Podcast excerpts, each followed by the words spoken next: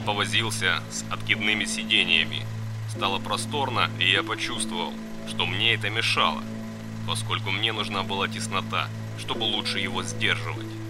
Я потратил слишком много времени на то, чтобы заставить его почувствовать себя в безопасности.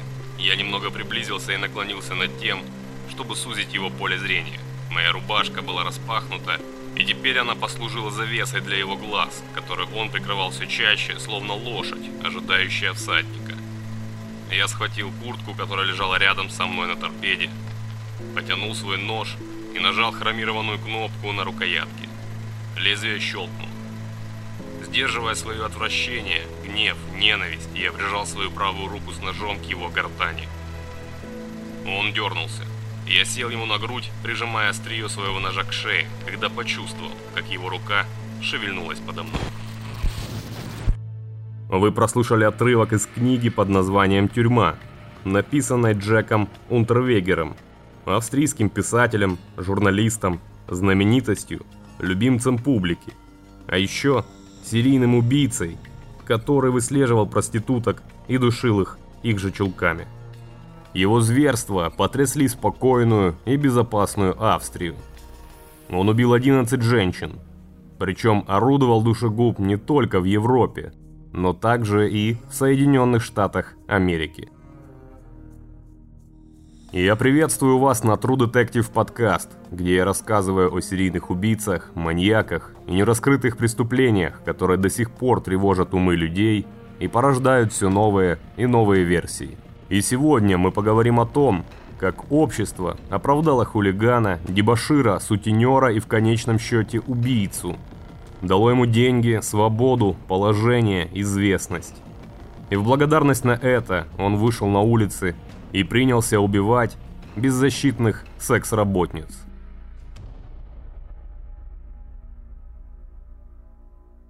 Глава 1. Начало пути венского душителя. Джек Унтервегер родился 16 августа 1950 года в результате связи австрийской проститутки и американского солдата. Женщине этот ребенок был совершенно не нужен, и она оставила сына на попечение своего отца. Позже убийца будет описывать своего деда как жестокого алкоголика, не дававшего мальчику жизни. Однако соседи и родственники Унтервегеров заявляли другое. Из воспоминаний родственницы Унтервегера. Дед Джека действительно был довольно беден, но пил он редко. Старик любил мальчика и старался сделать все, чтобы тот получил образование, не связывался с уличными хулиганами, но авторитет деда не помог избежать литворного влияния улицы. Собственно, у Джека было мало шансов избежать уголовщины. Жили они с дедом в бедном квартале, где кражи и грабежи – это каждодневная реальность. Еще будучи несовершеннолетним, Джек Унтервегер несколько раз попадал в полицию – во всех своих несчастьях он винил родную мать, которая бросила его сразу после рождения. В 1974 году Унтервегер работал грузчиком на грузовом железнодорожном терминале. В очередной раз, получив зарплату, он отправился с друзьями в бар. Там они долго кутили и распивали алкоголь. Там же Джек познакомился с Маргарет, веселой девчонкой, которая работала в баре официанткой. Ей было всего 18 лет.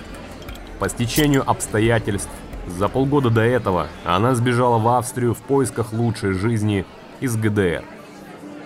Молодые люди весело болтали, обнимались и целовались.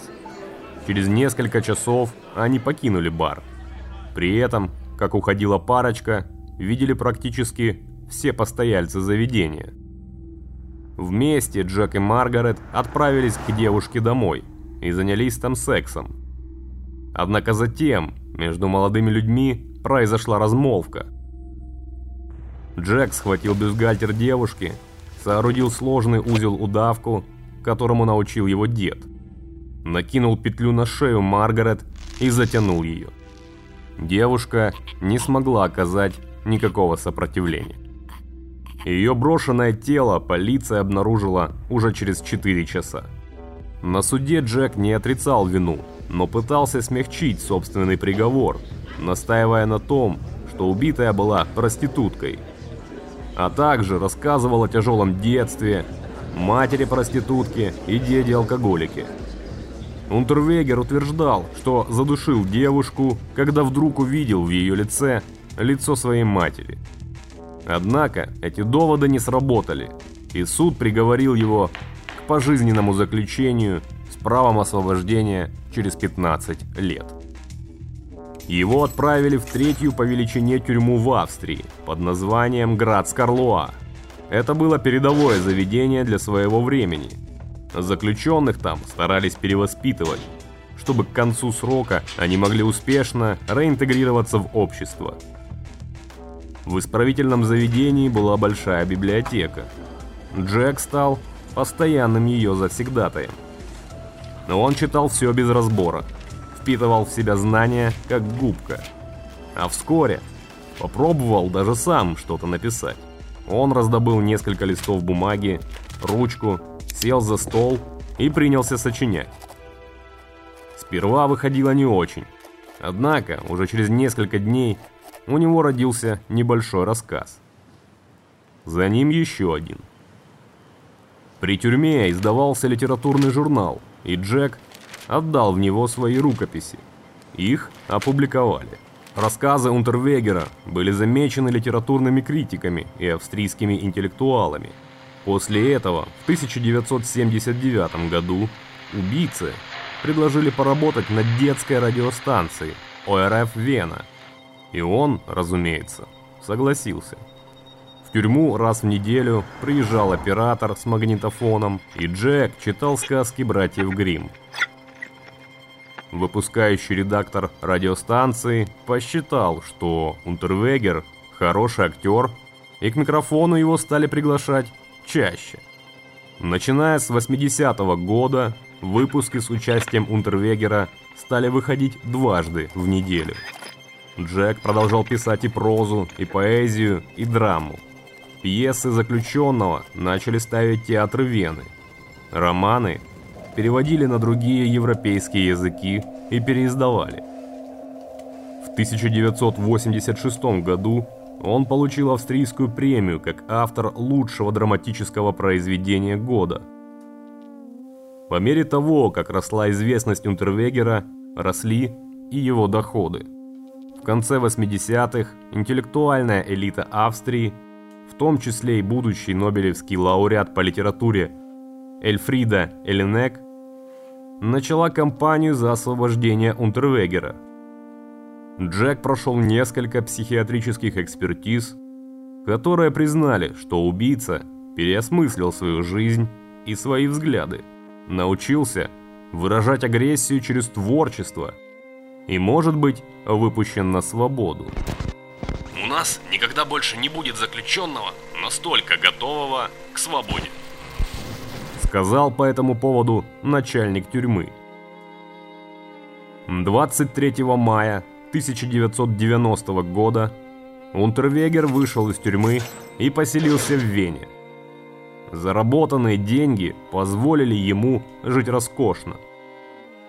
Он носил шелковые костюмы, ездил на дорогих автомобилях, украшал себя золотом и много путешествовал. Перевоспитавшийся преступник регулярно выступал как эксперт по множеству социальных вопросов, устраивал литературное чтение и был любим женщинами.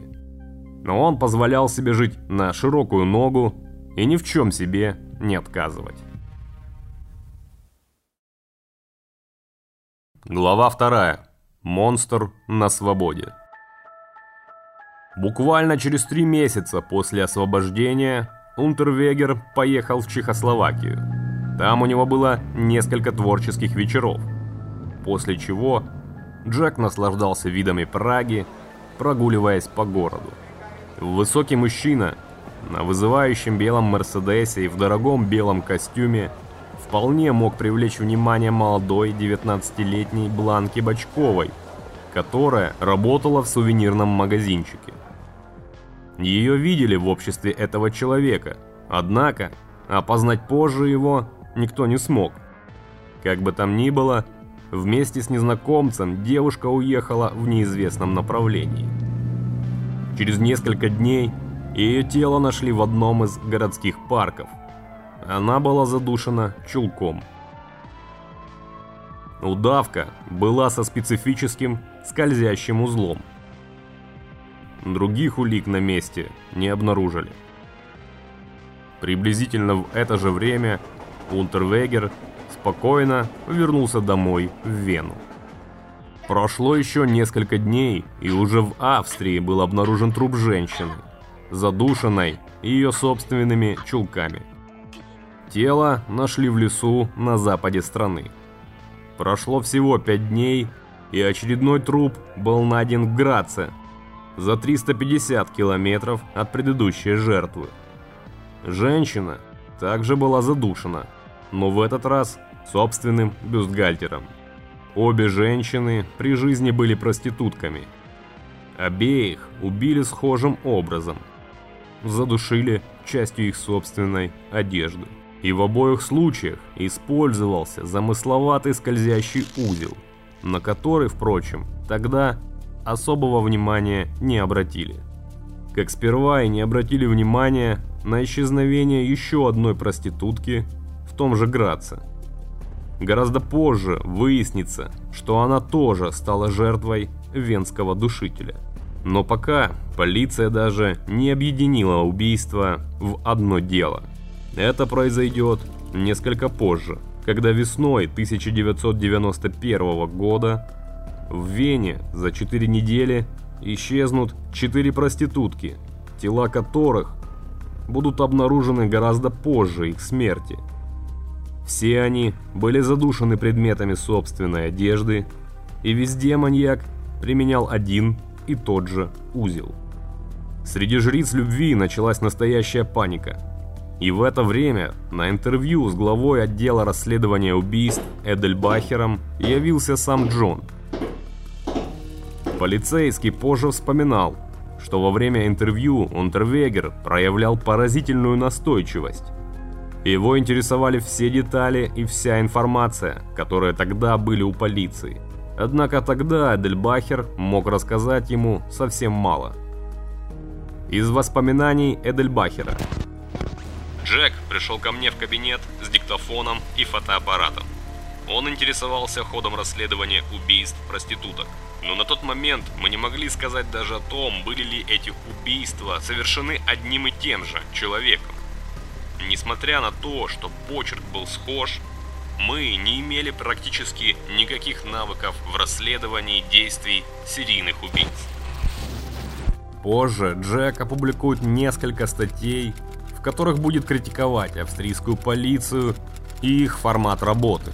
Он обвинит полицию том, что они намеренно затягивают поиск серийного убийцы. О появлении маньяка по прозвищу Венский Душитель вскоре заговорили во всех СМИ.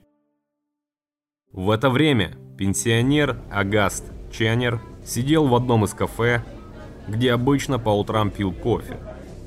Он отхлебнул напиток из кружки и развернул свежую газету.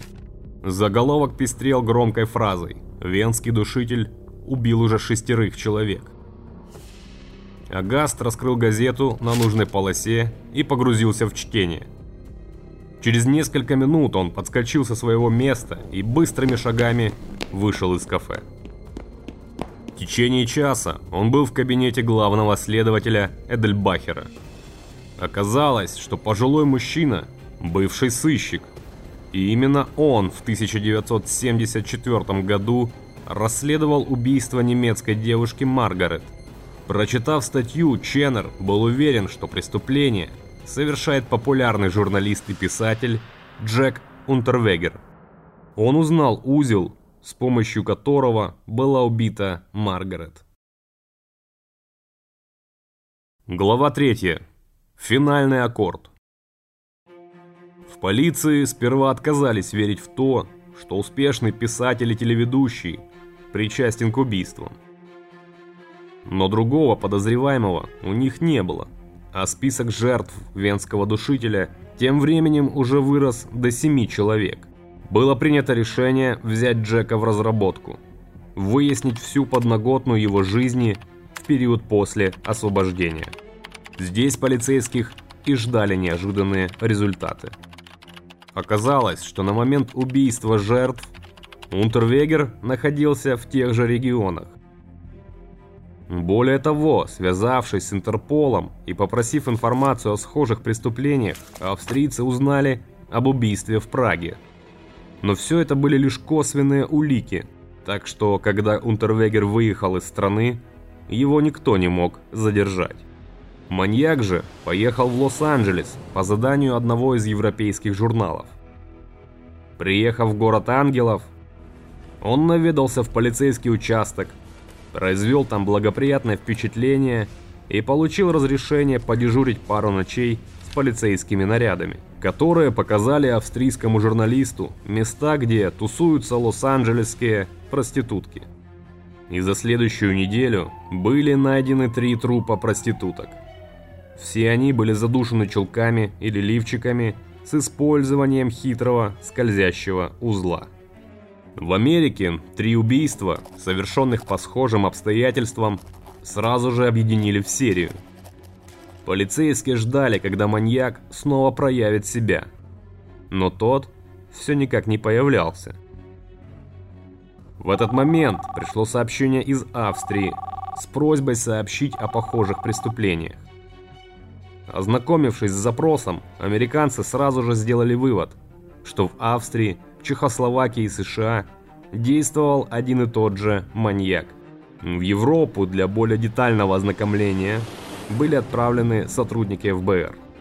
Когда они добрались до Вены, у их коллег уже была информация о том, что Джек Унтервегер в момент убийств трех американских проституток находился в Лос-Анджелесе. Теперь уже абсолютно всем стало ясно, что подобные совпадения не случайны. Как только Унтервегер вернулся в Австрию, его ожидало приглашение для беседы в знакомый кабинет Макса Эдельбахера. Американцы настаивали на немедленном аресте подозреваемого. Но серьезных улик против Унтервегера по-прежнему не было.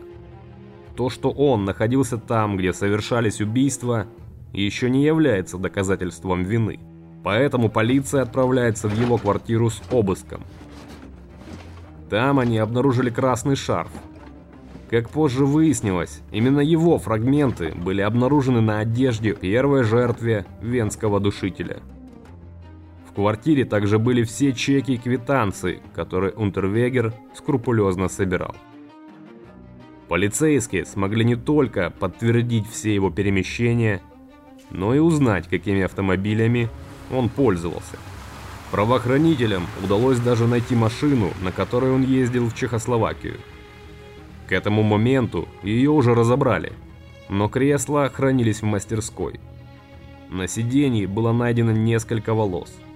Ученые из Швейцарии провели ДНК-тесты и подтвердили, что один из них мог принадлежать убитой Бочковой. И все равно все эти улики были косвенными. Они подтверждали, что Унтервегер встречался с убитыми женщинами, когда они были живы. Узнав об обыске в своей квартире, Унтервегер пускается в бега и исчезает. Какое-то время ему удается скрываться со своей малолетней любовницей Бьянкой Мрак. Вместе они на самолете добрались до США. Однако там, при попытке прийти в банк и обналичить деньги, их задержала американская полиция. Судить маньяка в Штатах было рискованно. Присяжные могли оправдать известного человека в связи с зыбкостью доказательств его вины. Поэтому Унтервегера этапировали в Европу. Обвинители двух стран, Австрии и США, смогли убедить австрийских присяжных в виновности Джека.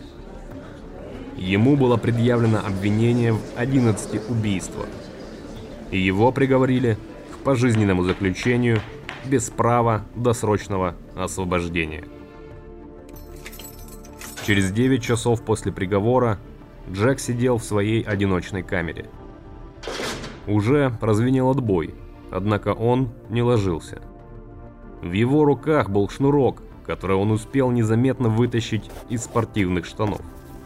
Он повертел его в руках некоторое время, а затем соорудил петлю с замысловатым скользящим узлом, какой научил его завязывать дед. После этого Джек накинул себе на шею петлю и повесился в своей камере. На этом жизнь человека, совершившего в молодости убийство, получившего шанс все исправить и выйти на свободу, но упустившего этот шанс, закончилась. Вы слушали True Detective подкаст. Каждую неделю мы публикуем новые эпизоды на YouTube, а также на подкаст-платформах Apple Podcasts, Google Подкасты, Яндекс.Музыка и других. Если вам понравился этот выпуск, обязательно подпишитесь на нас на одной или всех из вышеперечисленных платформ. Также мы будем признательны, если вы поделитесь этим эпизодом со своими друзьями. Или расскажете о нашем проекте в своих социальных сетях. При желании вы также можете поддержать наш подкаст на Патреоне. Все ссылки в описании. Спасибо за ваше время. Берегите себя и помните – нет на свете страшнее и опаснее зверя, чем человек. Thank you.